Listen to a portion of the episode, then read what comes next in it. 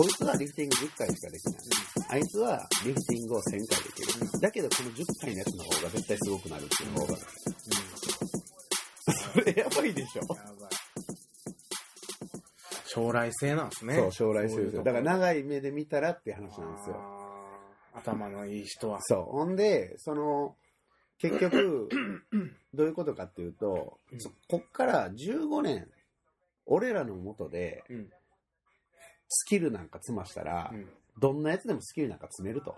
ん。なるほだけど、最後性格の部分はどうしようもないねんみたいな。ど。心技体の心理、ね。そうそう、真の部分。多分そんな世界なんですよ。持って生まれたもんがものを言うと。そうそうそう。スペックは一緒やと思う。スペック一緒。あの体の。そうそう。やし、スキルもそんなに大差なくやればね。はいはいはい。うんそんだけの環境をうちは提供することができると。そう。ある程度のレベルまでは絶対に行くとそうそうそうテクニックとしては。そうそう。ただメンタルやと。そう、最後はね。ああ、そこはもう見抜かれてるんや。見抜かれてる。見出されてるんです。見出されてる。なるほど。でもほんまね、それね、サッカーではようわかりますよ。うーん。小学校の時に強豪の、強豪ってだから全国大会でこう出場してテレビとかに映る人らですよ。うん。ほとんど上がっていかないですからね、その後。うん。それもね、言ってましたよ、あの、ロシアで。ロシアの話してなかったですね、そういえば。ロシアの、してくださいよ。ロシアのね。そう、ロシア行ってたんですよ。うん。そう。あロシアのね、ウラジオストックってところに。カポエラでね。そうです。はい。まあ、あの、カポエラ仲間に誘われて行ったんですよ。はいはいはい簡単に言うと。他団体のね。そうです。うん。マッチに。マッチね。そう。マッチ先生マッチと、ボハーシャと3人で行ったんですけど、3人とも同級生なんですよ。あ、俺の一個上。ははい。い。そんなこともあって、なんか、ちょっとどっか行きたいよね、みたいなことを、だいぶ前から言ってて。はいはいはいだけどなんかその、急にマッチが、これ、スケッチどうみたいな感じで電話かけてきて。はい。で、まあ、僕もなんかノリで、ほんな行こうか、みたいな。うん。うん。言ってたしな、みたいな感じで。で、行ってきたんですけど。うん。僕はなんか、軽いノリで行ってたんですよ。うんうん。なんか、で、実際ね、向こうで何があるかっていうと、なんかそういうインストラクターを養成する講座があるっていうのだけ知ってたんですカポエラのね。カポエラのう。ん。で、あるっていうのを知ってて、で、なおかつ、あの、僕らとは違うグループが主催してて、うん。全然知らない人たちがやってる会なんですよね。で、インストラクター養成講座、俺コントラミストリやしな、みたいな、はいはいはじめ、はい。うん。感じですよ。そういう感じで、そう最初はね。そうそう。最初は。だからう、んそれ行ってもこれ意味あんのかなとか思ってう。んまあでも、その、マッチとかって行くことに意味があるしとか思って。確か。にね。そうん。う。で、多分俺ロシアずっと好きやし、うん。なんか行ったらなんかなるわと思って。国として魅力があるとね。そうそうそう。で、すごい魅力があるから、まずはそこ行くこと自体すごい意味があるから、うん行ってみようと思って。行ったらね、ガチの講座やって。うん。うん。どれだけガチやったかっていうと、僕ら滞在日数5日間です。うん。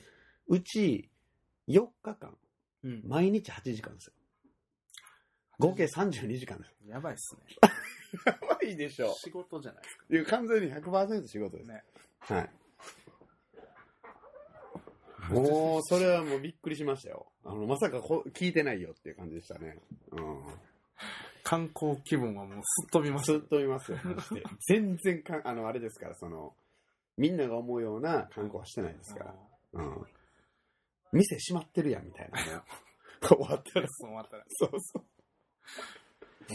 もう、やばいっすね。そうで合宿っすねす。。合宿ガチの。ガチの。あいや、驚きましたねー。うんでね、はいはい。ロシアはものすごい、あれでしょ、いいとこでしたよ。うん。だから行きたい、また。みんなで行きたい。またうん。ウラジオストック。うん。近いし、うん。そんなにあの、時間もかからへんし、うんお金もかからへんし、うん。全然あの行く価値あるなっていううん。感じの街うん。でしたし、印象としては。うん。で、その、僕は全然期待してなかったカポエラうん。の、その、講座に関しては、結構衝撃的でしうん、内容が。内容が。うん。うん。まずその、毎日8時間やるという。まあね、そこで度肝抜かれますそうそうそう。えみたいな。うんこれが、偉いとこ来てもらったら。これガチのやつやん、みたいな。あそこまで本気でやると思ってへんかったわと思って。そうなんです。ほんでね、行って思ったのが、あのー僕らって、前やったら、カポエラってもともとブラジルもんじゃないですかー。うん。で、本部ブラジル行ったら、まあ皆さんご存知な、ご存知かご存知かないじゃないかわからないですけど、うんリオデジャネイロのね。そうですっちのね？うん。はブラジルでまあこう、アバウトなんですよ。もう時間もそうやし。すべてがね、はい。人生すべてが、はい。ゆるい感じで。で、それがまあいいとこでもあるんですよ。確かに確かで、そういう人たちから僕ら学んだんで。に。うん。うん。で、まあ、僕らの、その、カポエラはこういうもんやと。はいはい。っていうのを、こう、ずっとこう、自分たちもやりながら伝えて、で、日本風にアレンジしてみたいな感じで。哲学とかそのライフスタイルとかからこう滲み出るカポエラを学んでた。はいそうなんですよ。だからそこしか知らなかはいったです。はいはいで、今回ね、はいその行ったのは、まずロシア。はい。全然違う場所でしょ。うん。うん。なんか真逆のような気がそうでしょ 国民性そうとかがそうそう。結構 そうそうそう。交わることがななさそうな。いや、面白いのがね、真逆やのに僕好きなんですよね、ロシアあ。ーうんはいはい関係なく。はい。なんか、いろんな意味でね。で、なおかつね、その、その講師が、うん。うん。まさかのイスラエル人やったんですよ。あ、ロシア人じゃないですね。ロシア人でもブラジル人でもなでもく、イスラエル人。僕ブラジル人やと思ってたんですよ、初め。はいはいはい。その、海外に住んでるブラジル人やと思ってたんですよ。ブラジル人どんな顔も当てはまりますからね。そうそうそうそう、ぐちゃぐちゃなんでね。もほんならね、英語しか喋れないですよ。はいはい。うん。ちなみにね、ロシアはね、英語通じないですから。あ、そうなんや。はい、もう全くロシア語ロシア語のみですね。うんうん。ほんで、ほ全部初めから最後まで英語なんですね。うんで、僕ら直接喋るときだけ僕に対してはポル語で喋ってくるんですけど僕ポル語しか分からへんから。はいはい。ティーも言いながらね、なんか長い間聞いてたら英語もだんだん分かってくるんですよ。うんまあそんなもんなんですけけど、言葉って。はい。で、イスラエル人ですよ。うんなんで、俺こんだけ長い間ブラジルでカポエラやって、うん。コントラメストになって、うん。イスラエル人にうんちく垂られなあかんねんっていう、意気込みじゃないですか、初めは。最初はね。最初は。最初はですよ。っていうふうに思うじゃないですか、まあまあまあ長い間やってたら。はね。っていうのは、僕の中では、前たら、あえっとね、3割ぐらい感じるんだ。まだけど大体僕ね、オープンマインドなんで50%絶対開けてるんですよあ、。なるほどなるほど。誰に対しても。はいそう。100%自分がやったことが正しいなんて思ってない。っはい。ていうのを常に50%にしようっていうのを心がけてるんで。相手が入ってくる隙をね、隙を常に与えるんですようん。なんで、その、思い、その気持ちもありながらも、行くってことは、うん。その、絶対何か吸収できると思っていくんで。うん。だけどね、イスラエル人ですよ。うん。なんやねんみたいうん。な感じで。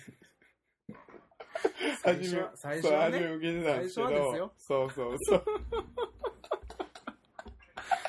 最初はですよ。そ皆さん。う。時間が経つにつれてね、こいつすごいな、みたいになってくるんですよ。で50%をもうすぐに埋めてくれて。そうそうそう。一瞬ですよ。こいつすごいやつや、みたいな。うん。へってえ。いうふうに な出会いしたんですよね、その講師と。うんまあメストレなんですけど。うん。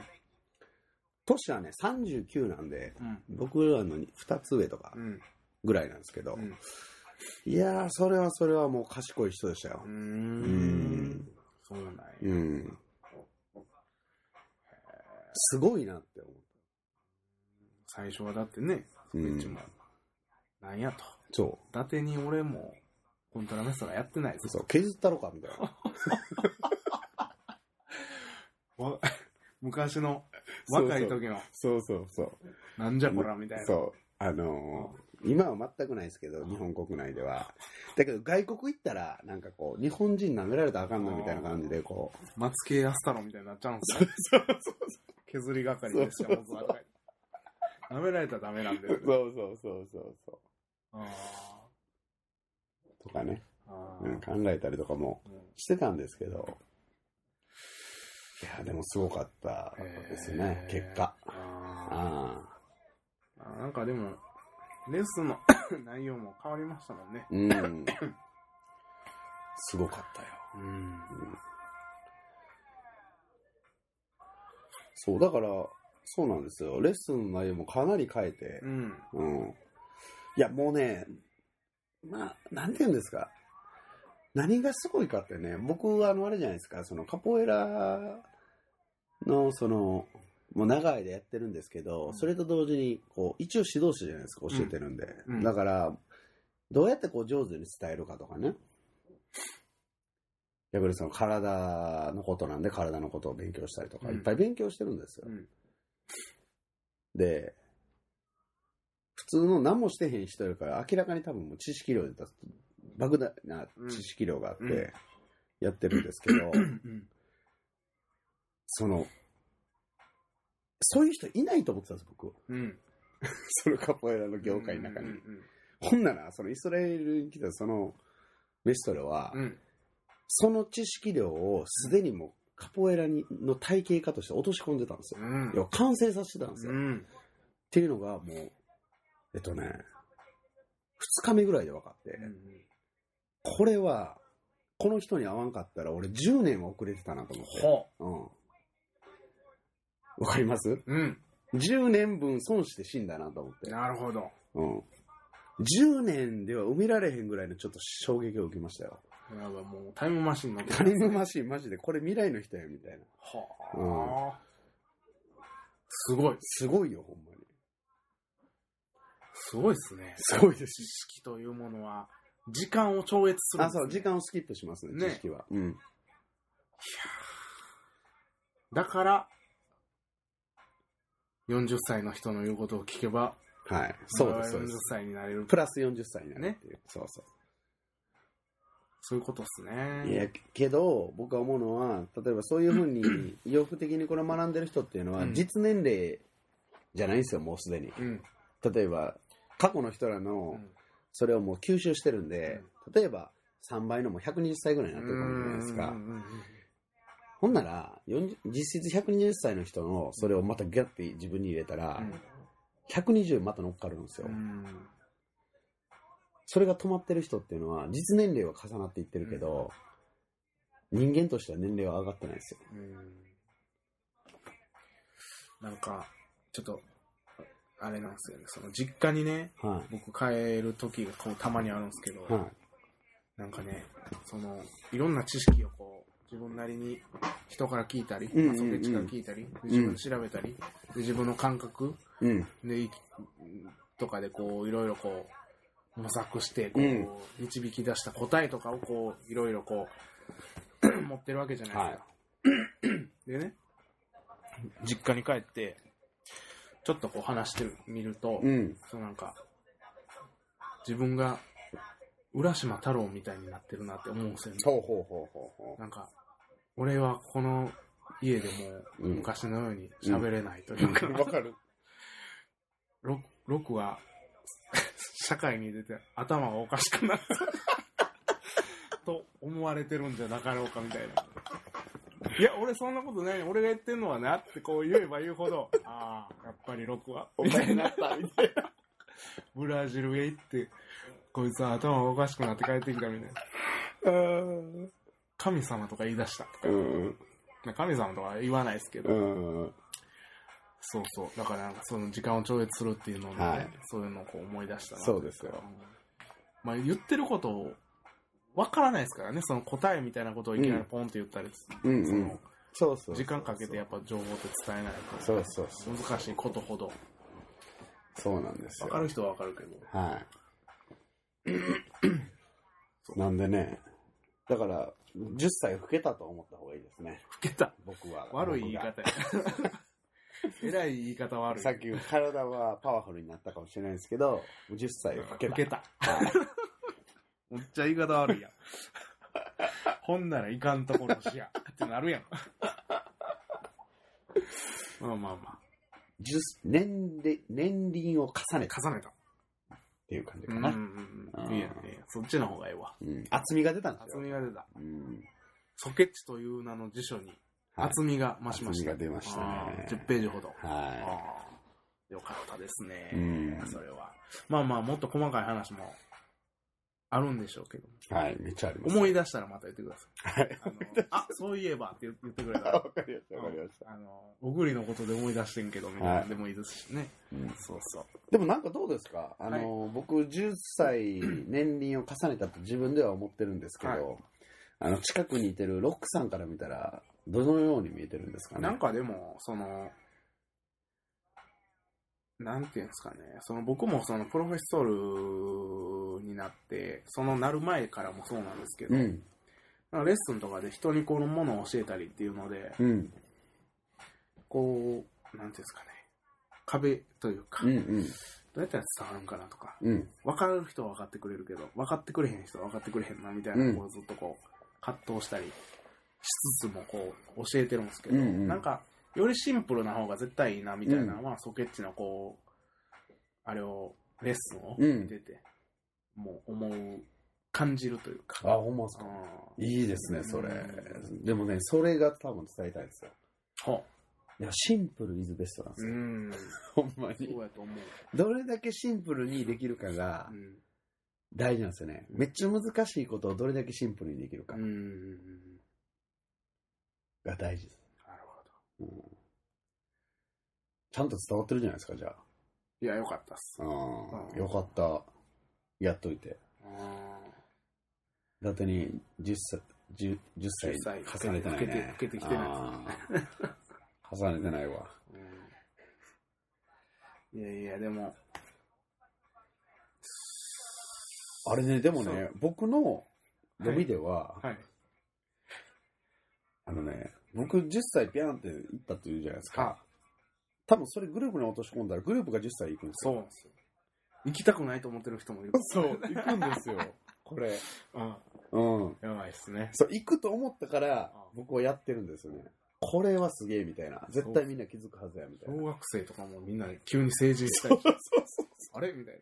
ここの小学生、このグループの小学生、大人みたいやな、みたいな。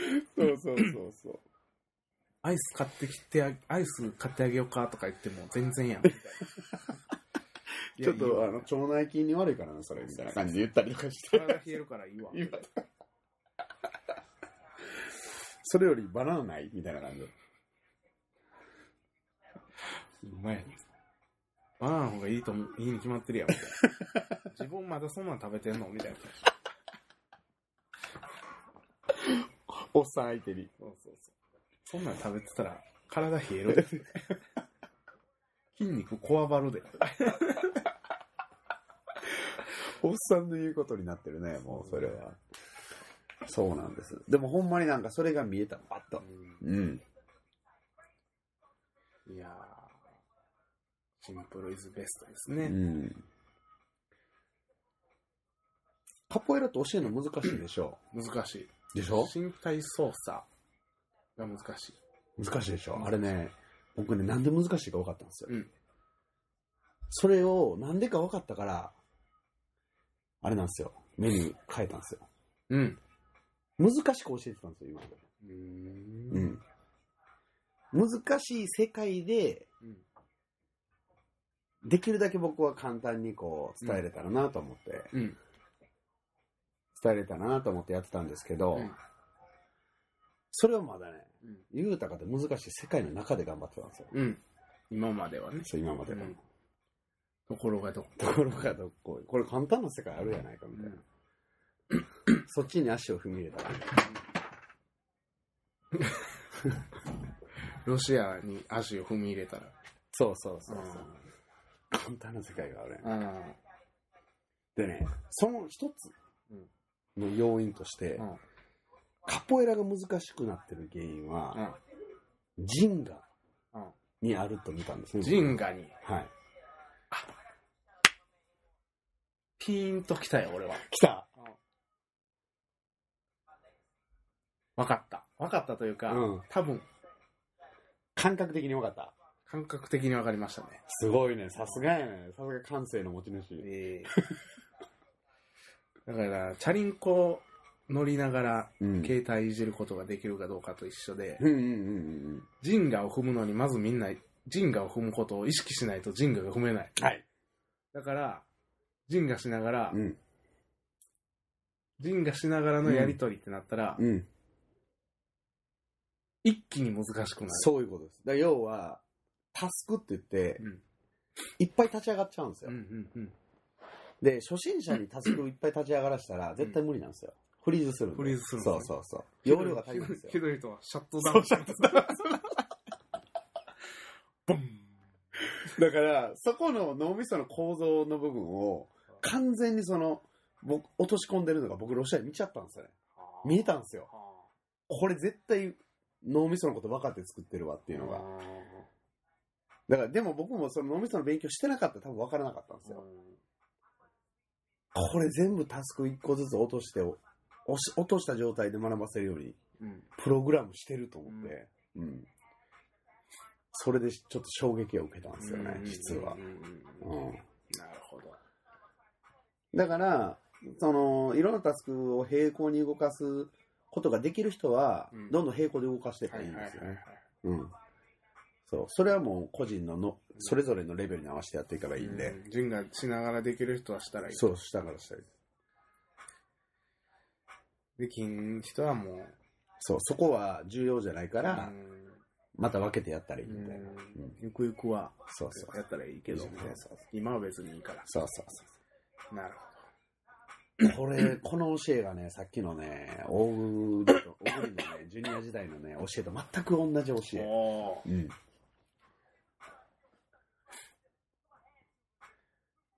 ほんまにそうなんだ。だから、その、試合に勝たなくていいっていうのと一緒なんですよ。わかります、うんうん試合に勝つことと、自分がサッカー上手くなることはイコールじゃないんですよ。なるほど。